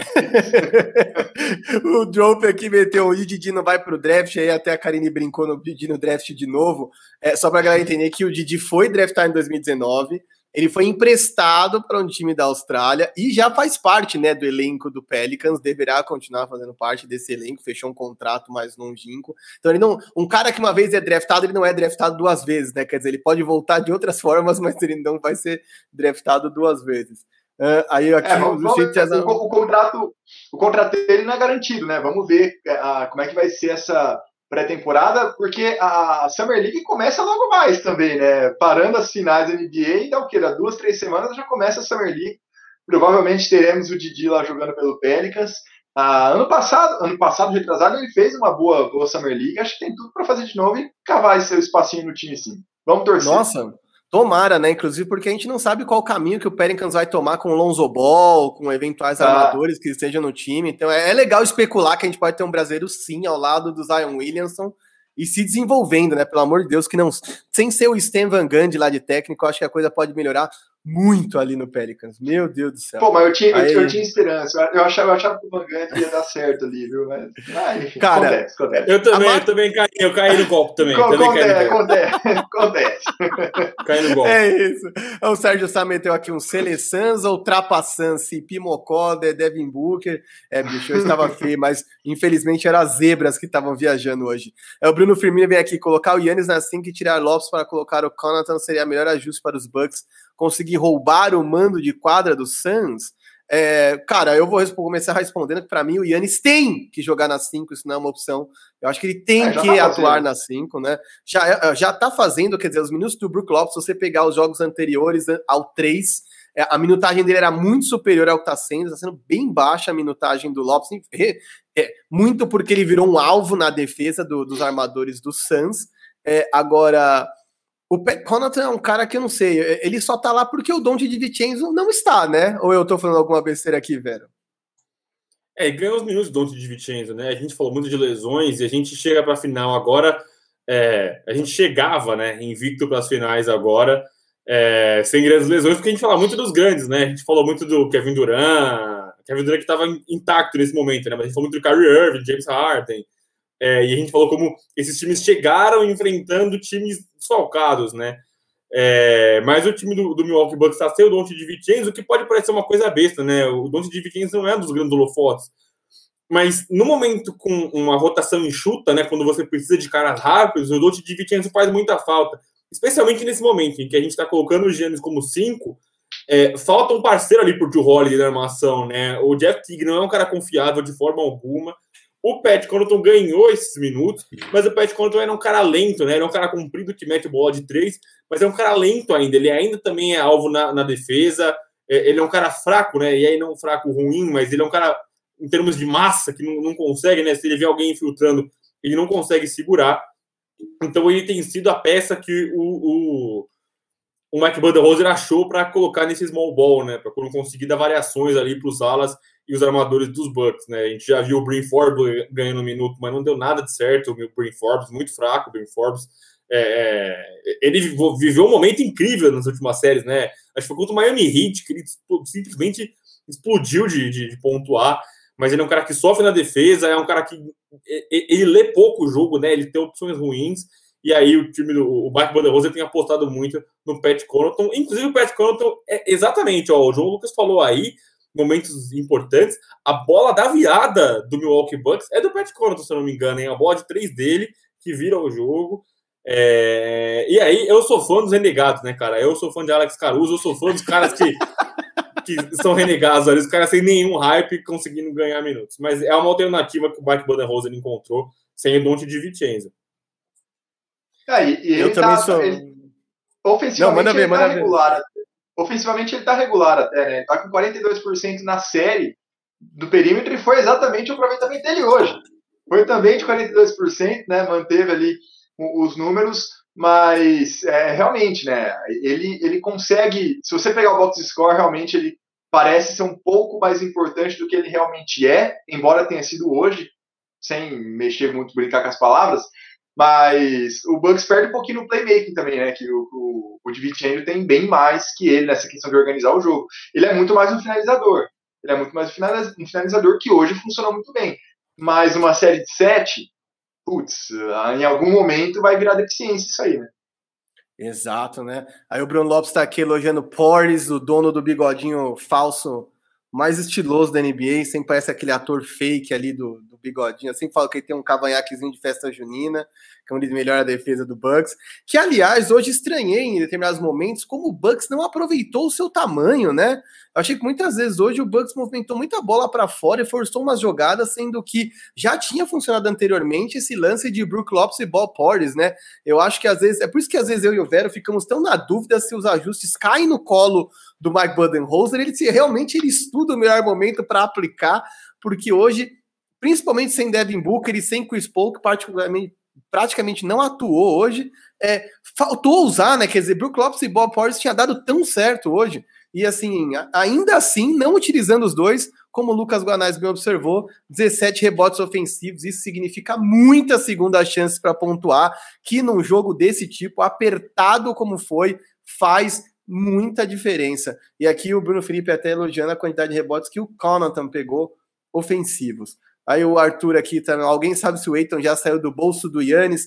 Bicho, eu não faço ideia, mas assim, provavelmente não. Aí o Porres maluco, beleza? Olha, beleza eu não sei, e eu duvido que o Mirotic ia corroborar isso aí que você tá falando. Tomou um soco na cara do cara no treino. Então não sei se ele é muito maluco, beleza, não. Eu acho que ele é meio. É o tipo do cara que você quer ter no seu time no racha, né, Guanais? Porque sabe que ele é doido, então ele só vai aprontar com o dos outros, porque de verdade, se você pudesse, nem teria ele em quadra, né? Não, com certeza, né? Aquela história de, de imaginar os outros batendo na mãe dele. que é mais que isso, porra. o cara é muito fora da casinha, né, velho? Tem que ter muito ódio no coração. O cara tem motivação de UFC para jogar basquete. Me explica isso aí, velho. É, o Bob Porter que ele imagina como se tiver, a mãe dele estivesse em perigo, né, para se motivar para os jogos e ele é completamente pilhado. E aí a gente fala muito do Bob Portis e do Brook Lopes, e é o que você falou, Marquinhos, de como os Bucks não aproveitaram o tamanho. É, a gente não descarta esses caras, né? A gente não descarta o Brook Lopes. Eu não acho que ele é um cara imprestável. Inclusive, fez jogo de 33 pontos, né? É, recentemente. Então, ele é um cara útil, né? O Bob Portis também é um cara útil. É só você saber é, dosar isso, né? Você saber usar os caras no momento certo, e aí tá na mão do Mike Budenholzer, Mike Budweiser, né? Que é o cara que a gente questiona tanto aqui, que a gente não sabe se ele faz o ajuste certo, correto, ou se o ajuste cai no colo dele, né? É, eu não lembro quem falou, eu acho que foi o Bruno, cara, que falou aqui em cima que tem a impressão, acho que foi o Bruno Lopes, que falou que a impressão é que às vezes os Bucks se ajustam sozinhos, né? E é mais ou menos isso, né? Eu tenho a impressão que eles estão em quadra e falar, mano, quem pega quem, tá ligado? E aí vai nessa, bem no racha mesmo. É, é, a sensação que eu tenho. Mas feliz. A, a, minha, o meu sentimento pós-jogo 4, fora as frustrações com a arbitragem, é contente de que teremos mais jogos e não ficaremos numa gentleman sweep. Uma coisa que perguntei pro Marquinhos, Zero, pergunto, pergunto para você agora. Numa eventual título do, do Phoenix Suns, né? Como justificar, como o Bucks justifica uma troca de técnico, sendo que o cara manteve o time lá em cima e levou para a final. Talvez ele justifique por não ter conseguido o que esperavam, né? Os caras foram dois anos, melhor temporada regular, né? Os últimos dois, as últimas duas temporadas antes dessa. Essa fizeram a terceira melhor campanha e, e simplesmente não conseguiram colher frutos, né? Acho que primeira, acho não. Primeira vez que eles chegam nas finais, não conseguiram competir nenhuma das outras vezes. É, e aí, eu, para mim é isso, né? Ou é título ou é rua pro Mike Budenholzer, né, Gonais? Eu não consigo imaginar ele tendo vida longa no Milwaukee é, sem o título, sem o caneco. Até porque eu acho que quem tá batendo no reloginho é o Giannis, né? Eu imagino que o Giannis mesmo seja um cara que quer o título, né? O Giannis já falou abertamente sobre como ele busca isso agora. E, e a franquia, vamos lembrar, né? A franquia presta contas a Antetokounmpo, não a Mike Budenholzer. Não, com, com, certeza, mas aqui fica um pouco estranho, né? E até porque aquilo lá, só vale o título, só vale o título. Mas, né, fazer o quê? Fazer o quê? Agora, Olha, se, se, se, se, ganhar também, faz a estátua do cara lá, né? Então, mas aí é, é, assim, que méritos que o cara teve, que ajustes que ele fez, né? Eu, eu, gosto muito de ouvir torcedores dos times mesmo, né? Os que méritos que não, você nem... consegue enxergar. Não, nenhum, nenhum, velho. Ganhou, né? No final das contas. Mas pra gente fechar qual conta aqui no Milwaukee Bucks e Phoenix Suns, você acha que próximo jogo dá Suns de novo em Phoenix? Eu acho que dá Suns de novo em Phoenix. Junto da torcida, corrigindo esses erros e principalmente ah, conseguindo envolver, é, colocar o Chris Paul mais no jogo, né? E aí automaticamente o DeAndre Ayton também fica mais participativo ofensivamente, desafoga um pouco essa questão do Booker e facilita o trabalho dos chutadores que também não foram bem hoje, como a gente já disse. Eu acho que, que em Phoenix tudo isso se ajeita e a gente vai ter um 3 a 2 Suns voltando para Milwaukee ali com, com o Bucks precisando vencer novamente. É, eu acompanho você, é, brincadeira aqui do Valcinei, que é, o Mike Bonanza estava com o cartão sofrido aqui, acompanha, percebe que o Mike Bonanza está sempre com uma cara de desespero, né? É, acompanho você, eu acho que da Phoenix Suns, eu acho que hoje deu Bucks porque a gente falou, né? Um jogo muito esquisito e tudo errado pro Phoenix Suns, né? É, teve um Chris Paul muito mal, teve um DeAndre Ayton muito mal, teve um jogo de titulares muito ruim. E o Devin Booker fez o que ele sempre faz. É, eu acho que no próximo jogo também da Phoenix Suns. Eu acho que o Suns vence em casa. É... E aí vamos ver os ajustes de Mike Budenholzer para um eventual jogo 6, né? Mas eu acho que o próximo jogo da Phoenix Suns, a gente vai vendo como nas finais, curioso como nos playoffs vai ganhando público, né? E como o fator casa tem feito tanta diferença como não havia feito antes, né? Como o fator casa tem, de fato, consagrado os jogos é, do Phoenix Suns. É, passando a régua agora, você quer acrescentar mais alguma coisa da série, Guanés? Não, não, é, é isso aí mesmo. Para ir para ser campeão tem que vencer fora de casa, né? Não, não, não falando especificamente do Bucks, que obviamente precisa vencer fora de casa porque faz só três jogos em Milwaukee. Mas ficar também nessa de, de dependência da casa é ruim também para o, para o Suns. Né? Então vai, vai ser muito interessante essa dinâmica dos três jogos finais. Bom, para a gente passar para o último, o último tópico aqui de hoje, a gente já encerrou aqui, só para não passar batido, a gente também traz informação, afinal, sou jornalista de formação. É... Hoje a gente teve a cirurgia do Kawhi Leonard, né? Que foi uma lesão misteriosa que ele havia assumido nas Los Angeles Clippers, todo mundo fez especulação, o Clippers nunca soltava ali o boletim médico oficial, sempre saía gradativamente pré-jogo, né? Ah, Kawhi não vai para o jogo hoje, e deixou a gente na expectativa hoje ele foi operado, é, ligamento cruzado anterior, se não me engano, para não falar besteira. É, e aí, Kawhi fica fora durante um bom tempo, né? A gente conversou no nosso grupo do Maracutaia, que a gente citou aqui. É, temos um fisioterapeuta lá que participa da gente, com a gente do Fantasy. E o Kawhi deve ficar por fora aí mais ou menos uns oito meses. Deve perder o começo da temporada, evidentemente. É, e aí, Guanais, é a questão. Por quê? O contrato agora do Kawhi é dele, né? Quem escolhe se ele volta ou não é ele, né? Ele tem mais um ano, é aquele contrato um mais um, né? Ele tem o primeiro ano e o segundo ano ele renova se ele quiser. E ele escolhe se ele volta ou não. Eu imagino que o Kawhi lesionado deve escolher voltar para os Angeles Clippers. E uma pauta que eu levanto muito aqui com o Marquinhos é: eu não sei se é, é óbvio que a gente não está questionando o tamanho do Kawhi, né? O Kawhi é um puta de um cara, é um tremendo jogador, a gente sabe o que ele é capaz. Mas a gente viu os Angeles Clippers funcionando bem sem o Kawhi, né? Óbvio que faltou ajuda, óbvio que a gente precisa de um cara para ganhar a camisa dele, né? Para pegar o colete dele. Mas eu não sei se o Kawhi Leonard é o casamento ideal para os Los Angeles Clippers. Também não me parece, né? Também não me parece. A lesão de LCA, para quem acompanha muito MPB, ainda mais para quem mora em Bauru, é, é, a gente até está acostumado a seis a oito meses. É aquele tempinho, aquele tempinho clássico, aquela frase que a gente não aguenta mais ouvir esse período de seis a oito meses. Mas é, realmente, né? Do, nessa temporada ficou muito nítido, porque quando o Kawhi estava fora, o Clippers teve, teve atuações interessantes, igual você disse. Só que no final das contas, essa temporada e essa decisão do Kawhi vai ter que ser tomada o quanto antes para que o Clippers também consiga ali ter uma margem de manobra para montar o seu elenco que vai disputar praticamente toda a temporada regular, porque a gente está no mês 7. O Kawhi deve voltar o quê? Em fevereiro? Vai, voltar 100% do Kawhi em fevereiro. Então, até lá já foi o quê? 50 jogos? Mais ou menos, mais ou menos por aí, né? Perto do All-Star, mais ou menos por aí. Então, será que é Kawhi de rendimento? Puta que pariu. Mas é, é, eu acho que não, não foi, não tá sendo um bom casamento, tá?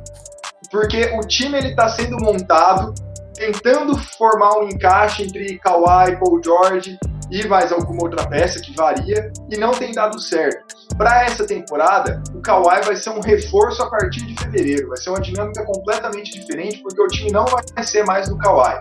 Então, se ele realmente ficar, o Clippers vai ter que montar uma estrutura, um time que consiga se manter durante mais da metade da temporada, e depois o Kawhi vai ser um reforço. Né? Não dá nem para falar que ele vai ser um desfalque né, nesse, nesse começo de, de ano. Obviamente, ele vai estar tá um salário do caramba, mas o time vai ter que se virar sem ele. Mas não vai ser mais o time sem o Kawhi. Vai ser um Clippers que vai ganhar um Kawhi. A gente não sabe em que situação a, a física lá para fevereiro. Mas realmente concordo que não foi um bom casamento e isso pode mudar bastante, tanto para melhor quanto para pior, a partir de fevereiro. É, e a gente só para lembrar que, assim, o Clippers já vai precisar fazer manobra, né? Tem muita gente ali que vai querer buscar uns contratos maiores, né? O Red Jackson é um desses que se valorizou muito nos playoffs, Sim. tem um salário patético e vai, vai querer buscar um salário mais gordinho ali. E tem outros caras que ganham muito bem e que vão devem renovar, né? O Ibaka é um deles, né? O Ibaka não jogou nada essa temporada. Quando esteve em quadra, esteve mal, se lesionou, operou as costas. Deve dar opt-in, né? Deve, é, é o mesmo formato de de, de contrato que o Kawhi, né? Você escolhe se você renova pelo ano seguinte, o, o deve ficar o, o Serge Ibaka, deve amarrar seus 10 milhões ali. E aí, Guanais, é o que eu brinco muito com o Marquinhos, antes de passar para ele, que voltou das cinzas do Marquinhos, É, a questão é, você nunca sabe o que esperar do Kawhi, né? O cara pode avisar para você no último momento, ó, oh, rapaz, tô fora, e aí você que se vire para amarrar seus contratinhos, né? Lembrando que essa próxima free agency é muito, muito, muito recheada, tem muita gente boa. Você acompanha o relator, meu amigo Marquinhos? Cara, eu acho que vai ser difícil. Eu acho que é mais complexo do que parece a situação do Kawhi. Eu não sei, eu peguei aqui da metade da discussão mas acompanha um pouco do seu relatório sim, e queria abrir para a galera um mundo mesmo de possibilidades, porque ele existe, tá? É, o, por não ter o bird rights dele ainda, o Clippers não pode oferecer um contrato de quatro anos máximo para ele ainda, ou seja, ele vai ter que assinar mais um de dois com play option, no qual um deles ele não vai nem jogar, né? Vamos ser honestos aqui que assim, as recuperações de lesão no ligamento cruzado anterior, elas geralmente estavam ah. sendo recuperações entre seis e oito meses mas os caras começaram a observar estudos de que havia reincidência da contusão quando não havia agravamento da lesão anterior. Então os caras estão ficando de 9 a 12. 9 a 12 é, mano, ele só volta nos playoffs e olhe lá e assim, nada, nada, digo de novo, já disse no canal Bandeja, digo no Big Two de novo, com a experiência de um torcedor do Spurs, nada me faz crer que o Kawhi vai adiantar a recuperação ou arriscar de alguma forma o seu corpo aos 31 anos de idade, é, para voltar antes e contribuir para esse Clippers, tá? Se ele tiver que ficar fora da temporada que vem inteira, ele vai ficar sem o menor peso na consciência. E eu não sei nem dizer se ele, se tá, se ele tá errado, né? Desde que o Patchouli é. deixa escorregar o pezinho ali e machuca o tornozelo dele, quer dizer, o Kawhi vem nessa, né, Guanais? Se poupa o máximo que pode, joga quando quer, é isso que tem sido, né? É, é isso que eu ia falar. Provavelmente eu faria exatamente a mesma coisa provavelmente eu faria exatamente a mesma coisa. E até para recuperar um comentário aí de cima do Lucas Souto, que ele até me cobrou no WhatsApp aqui que eu não respondi ele, mas eu tô de olho nos comentários também. A, a para quem curte de NBB, não era nem esse, era o que ele fala do Gabriel Jaú, que ele brinca aqui no. no vou buscar, no, vou buscar, vou buscar, vou chegar, vou chegar. Que, que, que, ele, que ele jogou na 5. Mas, não, mas sério, para quem acompanha o basquete nacional, o Gabriel Jaú foi isso aí. Ele teve um LCA, voltou ali depois de seis, sete meses, num treino, numa jogada extremamente imbecil, ele lesionou no mesmo lugar. A, a, cirurgia que ele fez se desfez naquele lance, não é nem que ele lesionou de novo. O que ele fez no, cirurgicamente foi completamente desfeito e foi mais uma temporada de fora. E se, se para um cara de 21, 22 anos que ele tinha na época já foi extremamente prejudicial, imagina para um cara que tem 31. Né? Meu, o Kawhi tá com a conta gorda, vai continuar sendo uma super estrela. Eu também não forçaria muito, não. É, e é aí, que o Marquinhos né? conhece a história, né? O Marquinhos conhece a novela Kawaii, que é a coisa que pipoca já. Ah, ele está descontente com o corpo médico ah, da equipe. Ele conhece. Que preguiça, que preguiça. E aí a gente pode discutir se ele tá certo ou não tá, mas o, o, a questão é que você não consegue prever nada do que ele vai fazer, né? Ele pode muito bem ficar aí ficando, ou pode simplesmente picar a mula e levar os talentos dele para South Beach, né? A gente já viu especulações sobre o Miami Heat, sobre o Dallas Mavericks. É, é o conto de é. novamente. O, o, que, o que pega é a enrolação, né? O disse-me disse, é isso aí. Porque também se ele falasse, ó, oh, velho, só vou voltar quando meu joelho tiver 120%, aí também você já sabe o que esperar, né? Ou o que não esperar. Não, então, e aí assim. Fica nessa, né? E assim, vamos ser honestos, né, Guanais? Esse time do Clippers foi bem nos playoffs, razoavelmente bem, mas é um time que vai passar por reforma. A gente provavelmente não vai ter Red Jackson, provavelmente não vai ter Nicolas Batum, que é um cara que também vai pedir mais grana. Ibaka vai renovar e não tem jogado. Quer dizer, esse time não vai ser o time que a gente viu agora fazendo Sanso a sangue. E é muito diferente jogar uma série de playoffs onde o Paul George teve bons jogos, sim, onde o Paul George, é, se não completamente se livrou da alcunha de vilão, não foi o pipoqueiro costumado que todo mundo gostava de apontar, é, mas isso é muito diferente de 82 jogos, né, Vero? Nós estamos prevendo aqui um Clippers que pode se amarrar num Kawhi ocupando um espaço gigante no teto salarial, sem garantia nenhuma de que ele vai ficar depois dos dois anos, porque existe esse medo quando se fala de Kawhi, num time que pode ser pior no ano que vem do que foi nesse. Quer dizer, eu acho que é bem complexa a situação do Clippers, sim. Eu acho que eles têm que estudar todos os cenários possíveis porque por mais que eu acho que o Paul George tenha aprovado muito do contrário do que a galera é, é, é, falava dele, né? Ah, pipoqueiro, não faz nada, não ajuda, é sempre o pandemic P. A gente critica muito o Paul George por aqui, mas é muito mais pela falta de, de atitude e a questão mental do que pelo jogo. E se ele não fechou os jogos do Clippers, muitas vezes o Clippers chegou no final do jogo apertado porque Paul George começou carregando o piano. Então, é, eu acho que tem que se entender qual é o nível que o Paul George pode levar esse Clippers, se o time pode ser construído ao redor dele ou não, mas não é uma decisão fácil, tá? Hoje, do jeito que o time tá, eles já estão estourando o teto salarial e não existe nenhum novo contrato para Kawhi. Então, eu ficaria com bastante dedos aí, porque nós estamos vendo um Warriors se mexendo para voltar mais forte ainda no que vem, um Pelicans que deve ser melhor ano que vem, esse Clippers corre o sério risco de não ficar entre os oito melhores se não tiver Kawhi ao longo de uma temporada toda. E aí? Se não ficar entre os oito melhores, interessa para o Kawhi continuar? Não interessa? Quem fica, quem vai? Eu acho que é mais complexo do que parece a situação do Kawhi. E, e, é uma coisa que ele vai colocar na balança, né? Ele, ele vai entender que, ó, eu mesmo só volto depois. Aonde que esses caras conseguem chegar sem mim, né? Eu, eu vou voltar em que condição? Eu vou voltar que nem o LeBron voltou no playoffs dos Lakers, eu vou voltar no sufoco para botar os caras no play-in é, eu vou voltar já bem estabelecido. É, lembrando que os Clippers essa temporada fizeram de tudo para escapar ali dos Lakers, né? Eles perderam de propósito no final para encaixar ali a chave e pegar o Mavericks, né? Pra, fizeram para fugir dos Lakers e do Portland. Esses caras, pô, nós vamos ter que pegar. Vamos supor, vamos imaginar que os Lakers ficam na parte de cima, com o mando de quadra. Vamos imaginar que aí os Clippers eles vão se ver brigando no play-in para pegar na parte de cima um Phoenix Suns, um Utah Jazz, um Denver Nuggets e de novo, os Lakers colocando na parte de cima.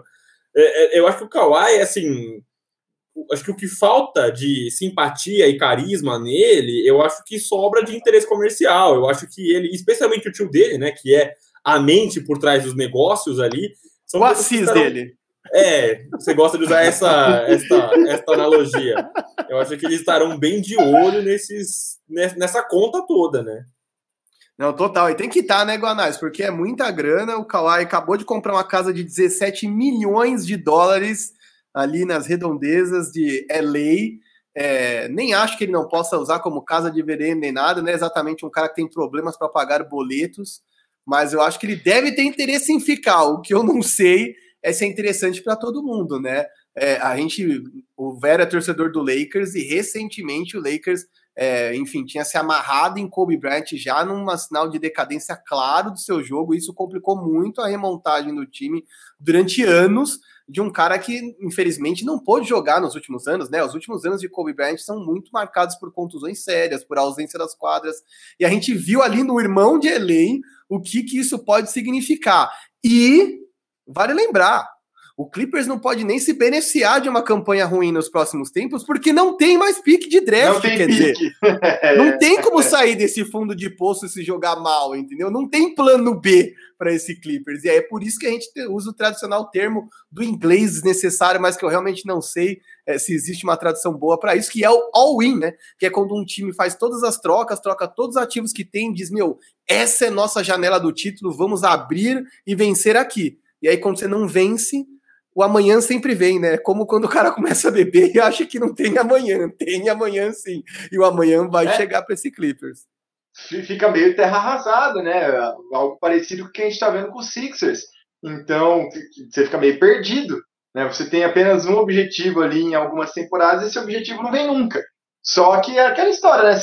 Sendo player option, o Clippers fica um pouco mais de mãos atadas numa situação dessa. E realmente, eu tava até pegando aqui a folha salarial do time, vai ser meio enrolado, né, meu? Além do, do Greg Jackson pedindo mais, você já tem ali um, um, um Morris que vai morder 16 milhões. Então, é, é alto. É um, uma situação muito complicada. O Pat Beverly com 13, não sei se está entregando para isso, dá para ser o quarto salário do time. Então, tá, tá bem complexa essa situação aí do, do, do Clippers. Eu não sei não se não seria hora de, trocar alguns desses caras, sentar umas picks também, dar um espaço mais para o Terence Mann, que tá baratinho ali, né? Não tá ocupando espaço. Mas vai que. O problema é que é o seguinte, né? A gente, a gente, vê, a gente vê o Clippers ainda em condições de, de competir, mas eu não consigo ver esse Clippers com condições de ganhar um título, mesmo com o Kawhi. mesmo com o Kawhi. Então, assim, também até que ponto, sabe, é, vale a pena se, se ficar gastando esse dinheiro, né, já não começa um processo de reformulação aos poucos, é, é, é complexo realmente. Não, é muito complexa a situação. Eu confesso que não sou como o Sasso, não sou um entendedor de draft e divisões, enfim, menores da, de, de college basketball, né? Não só da Division One, que é o tradicional que a gente vê, March Madness, mas das outras, divisões de acesso de league. Mas assim, eu não sei nem se compensa, por exemplo, é, trocar por Pix e adiantar alguma coisa e tentar algum outro esquema de reconstrução. Eu acho realmente que o Clippers corre o sério risco de morrer abraçado nisso aí mesmo, né? Quer dizer, o contrato com o Paul George, se não me engano, é até 2023. É, e ele talvez seja o maior e único ativo realmente interessante desse time. Quer dizer, depois dele, quem que é o outro ativo interessante? Luke Kennard, 64 milhões? Não tem nem ativo, quer, quer dizer, que tem, quem está interessado em Patrick Beverly? Quem está interessado em Ibaka nesse momento? É, é muito difícil, né? Eles não conseguem trocar por nada, eles realmente estão amarrados a esse time que se tivesse dado certo seria pá, puta jogada de gênio, tiveram a ousadia no momento necessário e tudo deu certo. Mas quando não dá certo, é como o Bruno Lopes traduziu o all-in ali, né? Cagada, né? ah, não, mas foi, foi uma puta jogada, velho. Foi uma puta fazendo sentido enorme fazendo sentido enorme. Mas no final das contas, pro Clippers um all-in pra chegar em final de conferência, não tá bom? Aqui... Ainda bem que o Lucas Davi do Pod 48 Minutos não está aqui, que ele ia dar um triplo mortal de costas e aparecer na sua casa igual o Thor no, no Ultimato, no Avengers, porque, é. meu irmão, os caras queriam ver título, né? E esse ano eles passaram claro. perto de eliminar esses Suns, né? Mas, cara, de verdade... E ele, DPC, o Heitor Facini, tem, tem uma, uma, uma, galera que ia vir pra cima. Nossa senhora, os caras não iam perdoar, não, bicho. Inclusive ali o, o Bruno Lopes tá perguntando: ah, então a moral seria a troca do George em alta? Cara, não sei. Eu acho que eles têm que estudar todos os cenários possíveis, de verdade, todos os cenários possíveis. Eu não sei é, se vale a pena comprometer mais ainda desse futuro tão incerto, né? De um time sem pique, que não pode se dar o luxo de ser ruim e que não tem ativo nenhum interessante para trocar, que tem um Kawhi que não sabe se fica, quer dizer, a não ser que você saiba que o Assis ali, que é o tio dele, e que o Kawhi pretendem ficar e vão ficar, eu quero ser um Clipper for life, é, eu acho que eles estão numa situação bem complexa, enfim, eu, eu acho que o DPC vai passar muito nervoso ainda nessa sequência aí de, de história dos Clippers, porque o Steve Ballmer tem muito dinheiro, mas a NBA, felizmente, não é um lugar onde você gasta o que você quer para montar o time que você quer. Existem leis, teto salarial, é, e eu acho que isso serve, inclusive, para resolver a casa ali, né? Senão ia virar uma competição por quem pode pagar os mais altos salários, e não é isso que a gente quer ver, né? Justamente o que eu quero ver é isso, eu quero ver finais interessantes. As pessoas reclamaram tanto de dinastia nos últimos tempos e estão aí vendo Miami Heat nas finais, estão vendo Suns e Bucks nas finais, e é isso, quando você não tem dinastia, tem essas doideiras aí, bicho. É, aí o Bruno brincou aqui, devolve nem... o George para o KC. Não, mas, cara, não, não, não dá nem, não, não dá nem pra, pra se livrar. Vai, vamos supor, ah, troca o Paul George, o Kawhi já sai, e vai para free agency. Não tem. Não tem, meu. Chris Paul não vai rolar. Depois eu tô pegando aqui. Mike Conley. O que, que vai fazer com esse Clippers? Kyle Lowry. O que, que vai fazer com esse Clippers? DeRozan. Não, e daí para baixo é um desespero. Então, acabou, velho. É isso. Ah, cara, mas na verdade eu vou te falar. É difícil. É bem difícil. Aliás, uma coisa que eu até queria jogar pro Vero aqui, o Mismatch, que é um podcast que a gente gosta muito, né? Que é com o Chris Vernon e com o Kevin O'Connor, são dois analistas do The Ringer. Enfim, trabalham para outras mídias também, majoritariamente para o The Ringer. É, e o Chris Vernon falou que além de todos os cenários que eles têm que estar abertos com ativos deles, eles tinham que estar de olho em Kyle Lowry, porque ele não acredita que o Paul George sozinho carregue esse Clippers desse jeito que o Clippers deve ficar para a próxima temporada é, para um playoff, quer dizer, que seja um time que possa, seja capaz de, numa melhor das hipóteses, o Kawhi voltar nos playoffs e eles brigarem por título. E ele acha que eles tinham que ir com tudo para cima de Kyle Lowry, trocar quem fosse desse time em termos de ativo e pegar. Eu não acho que o Toronto aceitaria isso, porque eu não acho que eles são malucos de aceitar, sei lá, um pacote com Patrick Beverly e outros caras. Mas vamos ignorar a parte de Toronto. Vocês acham que se trouxer Kyle Lowry esse time vira um candidato a título? Você acha que esse é o tipo de coisa que resolve a vida do Clippers? Oh, eu acho que é, o, o Anais falou aí, mas, cara, eu, eu, sinceramente acho que essa classe de, de free agent tá muito boa, cara. Pô, a gente você falou aí do, do Kyle Lowry, tem Lonzo Ball, tem Derrick Rose, Spencer Dinwiddie, tem muita gente boa aí. E aí o Marquinhos falou do que o Toronto faria não faria, mas o Kyle Lowry, ele é free agent, né? Ele pode fazer o que ele bem entender. Muita gente imagina que pela relação dele com o Toronto, a identificação dele com a torcida, com a franquia e tal, possa acontecer um sign and trade, né? O cara que ele assina por um salário gigantesco e aí os caras trocam para não deixar o Toronto sem nada. É uma coisa que é um cenário que a gente tem que considerar. É, e aí, eu até joguei o comentário na tela do Bruno Felipe, mas eu tirei rapidinho porque ele escreveu bastante coisa aí tapou o nosso Marquinhos. É aqui, ó, de novo. Que acho que falta uma identidade para os Clippers e tem talento individual de sobra. Eu assino embaixo, viu, Bruno? É, eu acho que é, assim, que falta muito nos Clippers é essa coisa de, de você saber quem é o cara do time e não a estrela do time, mas pô, eu vou representar essa camiseta, entendeu? Eu vou ser esse cara. Eu sou, que nem a gente brincou do Clipper for Life, né? Eu sou um cara que, que vai representar essa franquia. E aí, beleza, o Kyle Lowry não vai ser esse cara porque é, ele não é. O cara não vai chegar com 30 e tantos anos e se tornar a bandeira da franquia. Mas o Kyle Lowry é, é aquele cara que cola os caras, né? Aquele cara que se entrega em quadra, é aquele cara que ajuda. E aí, eu vi gente também comentando, eu perdi agora quem foi, falando que o, Ka o Kawhi é top 3 talento da NBA hoje em dia. Cara, em nenhum momento aqui a gente está questionando o talento do Kawhi. A gente sabe o calibre que o cara tem, o quanto que o cara muda uma franquia instantaneamente. Só que o Kawhi, ele tem essa coisa, né? É o cara do. do putz, o, o, americano tem um nome para isso, mas é o cara do do moletom, né? O cara tá sempre de moletom. E assim, se você tomar 50 pontos na cabeça, ou se você for campeão, a impressão que a gente tem é que ele vai ah, subir o zíper do moletom, botar a mochilinha nas costas e ir embora. É um cara que parece que ele tem aquela empolgação, aquela identificação, ele não. É um cara exacerbadamente gelado, né? A gente brincou até que com os fios ele parecia gelado ali nos, nos comentários, nos camarotes. É, e eu acho que talvez seja exatamente isso que precisa o time dos Clippers, né? Precisa de, de um calor, precisa de identificação. Acho que por isso que tanta gente se empolgou com os caras jogando nos playoffs agora sem o Kawhi. Porque era o Paul George, era o Terrence Mann, era o Patrick Beverly, que eu tanto questiono, mas é um cara que inflama, um cara que chama a torcida. E o Kawhi é tudo menos isso, né? É, eu acho que sim, tinham que olhar com olhos muito carinhosos para o Kawhi Leonard, imaginar. É, exatamente, Bruno Lopes. Usa sacochila, ele usa sacochila.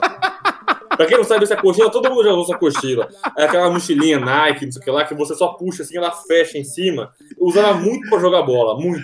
Mas o Kawhi é esse cara, pai de família que vai de sacochila. Ele leva, ele leva o tênis da sacochila vai de chinelo e meia, entendeu? Tem essa Nossa, certeza, certeza, não tenho dúvida nenhuma. Eu tenho a sensação total que é isso. E aí, tudo bem, você não precisa ser uh, o ícone da moda, que nem os caras fazem passarela aí. Mas uh, eu tenho a impressão que o Kawhi é esse cara exageradamente gelado. E eu acho que isso falta um pouquinho de calor para o time dos Angeles Clippers. É isso, eu também acho, galera. Puta, eu acho que é uma situação bem, bem bizarra e eu sei lá, né? Eu não tenho das melhores lembranças do Kawhi. Acho que o torcedor do Toronto, por mais que tenha título na história, também não deve ter das melhores impressões. O cara não ficou nem no banco quando o time dele ainda estava vivo no seu quer dizer, eu lembro da narração, eu esqueci o nome do narrador, mas achei incrível quando, tipo, o Paul George mete uma puta bola para virar, o estádio vem abaixo, a câmera vai pro camarote, o Kawhi tá com aquela cara de quem, puta, podia estar tá em casa jogando um 2K, e aí o narrador, he's going crazy! tipo, ele com uma cara de merda, assim, ele não tá nem batendo palma, eu fico indignado, assim, que é um cara que não vibra em momento algum, e aí volta a dizer, não é questionar o talento do Kawhi, é só entender que ele não é um cara que você constrói o time em torno dele, ele é a cereja no bolo. Você já tem um time bom, funcional, precisa de um assassino sangue frio que vai Miami, decidir para você. Miami Heat, Miami Heat. Cara, você consegue imaginar o Jimmy Butler acordando o Kawhi de madrugada nas flexões, gritando disciplina militar, eu não consigo imaginar, velho. Eu mas acho eu que o Kawhi vai ter um ataque, velho. Cara, mas eu tenho a impressão que o Miami Heat falta exatamente isso. Falta um, um, um, uma estrelinha a mais. E, é, e para mim ele é uma cereja no bolo, entendeu? O Jimmy Butler falou que ele pira dos caras entrando e saindo do avião com camisetinha. Miami Heat Basketball. O Jimmy Butler adora isso. O Jimmy Butler ele pira nisso. É o Pat Riley, eles adoram isso. E nada mais Kawhi do que isso, entendeu? O cara vai meter o uniforme, vai jogar, vai embora, tchau, acabou, beleza, entendeu? É isso. É lembrando, que, lembrando que eu descobri no The Ringer, então vou compartilhar com fonte sempre que eu for compartilhar essa informação para não falar. Fala a fonte do meme do, do técnico do Palmeiras ali, para não roubar a informação. É Jimmy Butler era a primeira escolha de Kawhi Leonard quando pressionou os Clippers por um companheiro. Não era Paul George, era Jimmy Butler. Então, esse é um dos maiores indícios de que as pessoas acreditam que Pat Riley tem essa carta na manga para trazer Kawhi, porque ele tem Jimmy Butler e tem um time que hoje talvez seja mais funcional que o Clippers que vai sobrar ao final dessa temporada, né? O Miami Heat foi um lixo nesses playoffs, completamente um lixo. O Tyler Hero tá em outro planeta, realmente virou influencer, desencanou da carreira no basquete. Virou mas... pai, virou pai. Ah, pelo amor de Deus, mano não tem vergonha na cara, velho. Nem se estabeleceu, pelo amor de Deus. Eu fico puto com essas coisas. Mas enfim, é, que o cara leve a sua saco, sacochila ali para South Beach, se for o caso, porque de verdade eu acho que eles têm um time mais funcional para a próxima temporada do que o que deve sobrar nos Clippers. O que, que você acha? Se você fosse Kawhi, Lucas Ganais, me diga, o que você faria? Olha, vendo por esse lado, realmente tendo esse, essa preferência pelo Jimmy Butler, Miami poderia ser sim uma, uma situação interessante, porque depende muito também né, dessa questão do ambiente, né? Eu não sei, como vocês disseram, quanto que o Kawhi liga muito para isso, se o ambiente muda muito, a, a, influencia muito a escolha dele, mas se ele quer jogar com, com o Jimmy Butler, por que não? Eu, eu, eu vejo mais potencial, sim, nesse elenco do, do Miami Heat do que no do Clippers, que está um pouco amarrado. Né? Eu não sei, eu, é, é questão pessoal, tá? Mas você pega o roster do, do, Clippers, tem alguns caras que eu nunca fui muito fã, tipo o próprio Morris, o Beverly. Tem o Rondo, que eu, que eu gosto muito do Rondo, mas eu, eu preciso ter um pé na realidade também, né? vamos, vamos combinar.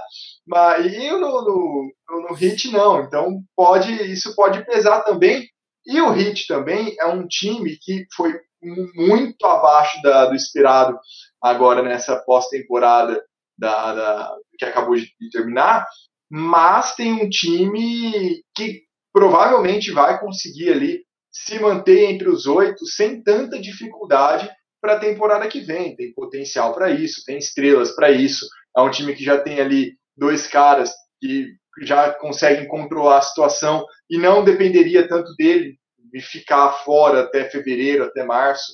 Pode ser uma situação bem interessante, sim. Viu? É, eu acho que o, o, Arthur me pergunta aqui do Damian Lillard, gostaria muito que ele fosse para Los Angeles Lakers, eu adoraria vê-lo jogando. É que todo mundo, né, uma, uma ah, frase é. bem imbecil minha, né? Todo mundo gostaria de ver o Damian Lillard jogando em sua, em sua franquia, né?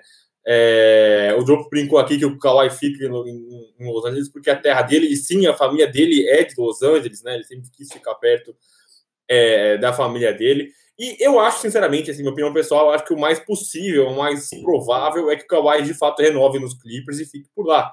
Só que a gente. É, são cenários que a gente tem que considerar, né? A gente tem que considerar que o Miami Heat é um cenário atraente, é, é, é um time já estabelecido, eles fizeram uns playoffs horrorosos esse ano, né? Fizeram uma, uma, uma temporada bem ruim mas eu vou lembrar que a, a, intertemporada foi muito curta, os caras descansaram um pouco.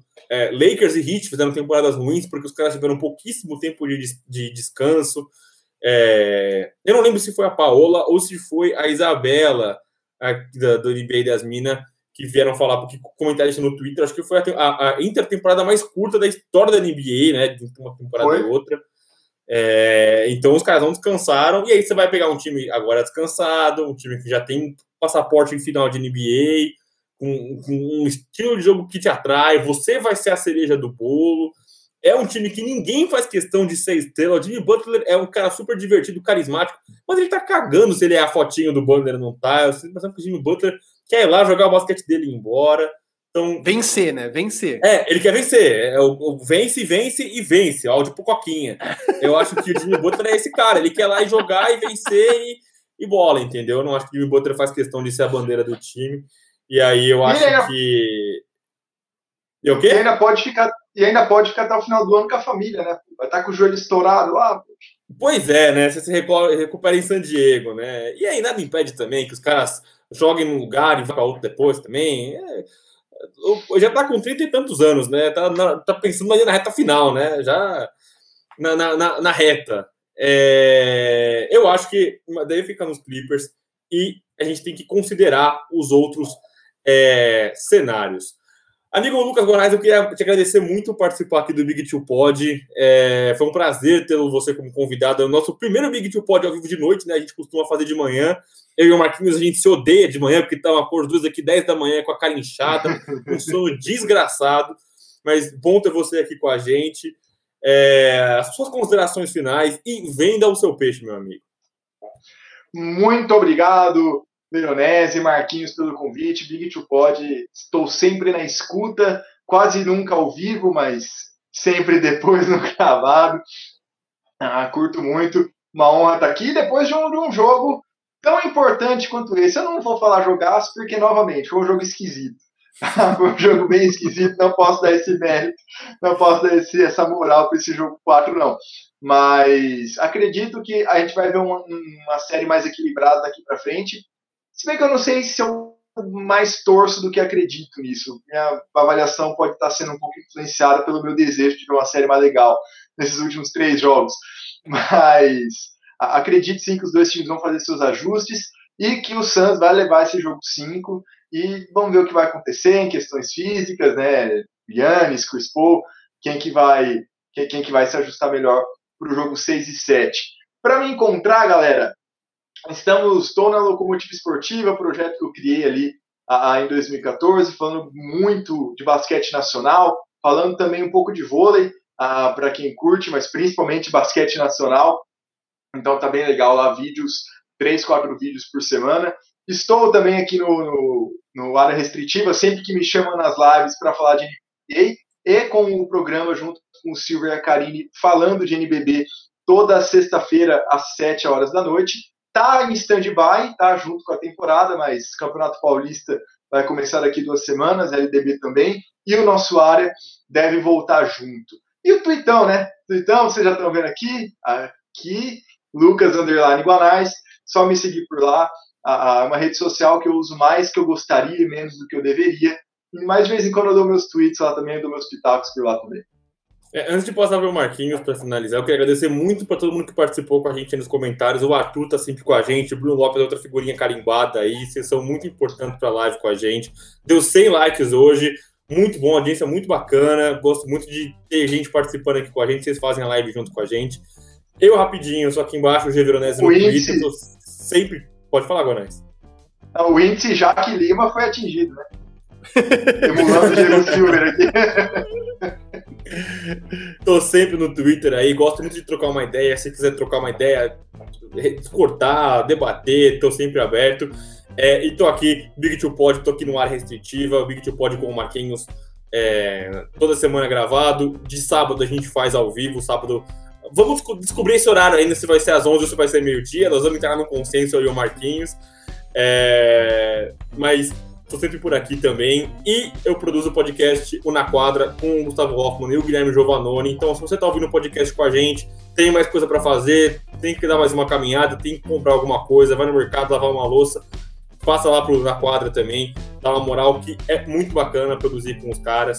E agora sim, meu amigo Marquinhos, você que tombou e voltou das, das da, do, dos, das cinzas, faça suas considerações finais e venda o seu peixe, meu amigo Marquinhos.